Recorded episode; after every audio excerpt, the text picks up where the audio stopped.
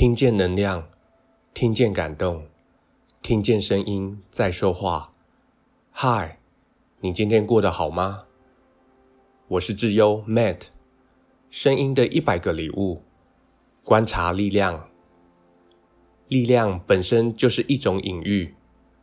著名的美国力量学院 Strong First 流传一句话：如果你只是用单一方式，以你能举起的举重片或是哑铃上面的数字来定义力量，那么你的力量只有在健身房才能产生意义。大部分的时候，你会觉得软弱，因为力量是一种态度。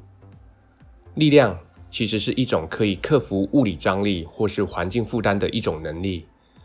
不管是你主动选择的阻碍，或是困境找上你，克服它。那就是力量。你能说可以硬举两倍体重的壮汉，真的比击败癌症的患者更加强壮吗？如果跟单亲妈妈兼差工作且辛苦抚养两个小孩来比较呢？实际上，在重训室里征服的各种重量，都是一种隐喻。透过训练与转化，我们得以突破工作与生活试炼里的阻力。我们钦佩力量，就像钦佩那些壮观的大教堂及印象派画作，因为他们的胆识和勇于冲撞，才得以突破原本的限制。宏观来看，我们不只要观察一个人做些什么，更要观察一群人，以及了解背后的原因。为什么健身会越来越形成风潮呢？是因为追求虚荣的曼妙身形，还是为了提升生活品质？在大部分的生活里或是工作中追求力量，是为了生存，还是为了权力的斗争呢？疫情前的一次偶然，我跟前同事们去酒吧小酌一杯，看见有人在约会，并且看见很多人群聚在一个小地方。因为很吵，我觉得聊天很不方便。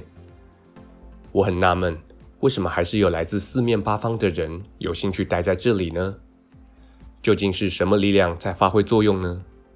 难道吵杂的地方可以避开偶尔不说话的尴尬时刻？还是因为很吵，所以暧昧的人们有机会坐近一点，咬耳朵呢？又或者是跟很多人待在一起可以带来安全感，诸如此类的。严格说来，这些力量是非常无形的，而观察他们却又是如此有趣的搜寻。最后，我认为观察本身就是最有力量的，因为要好好培养起观察的能力，便需要提升你的专注力。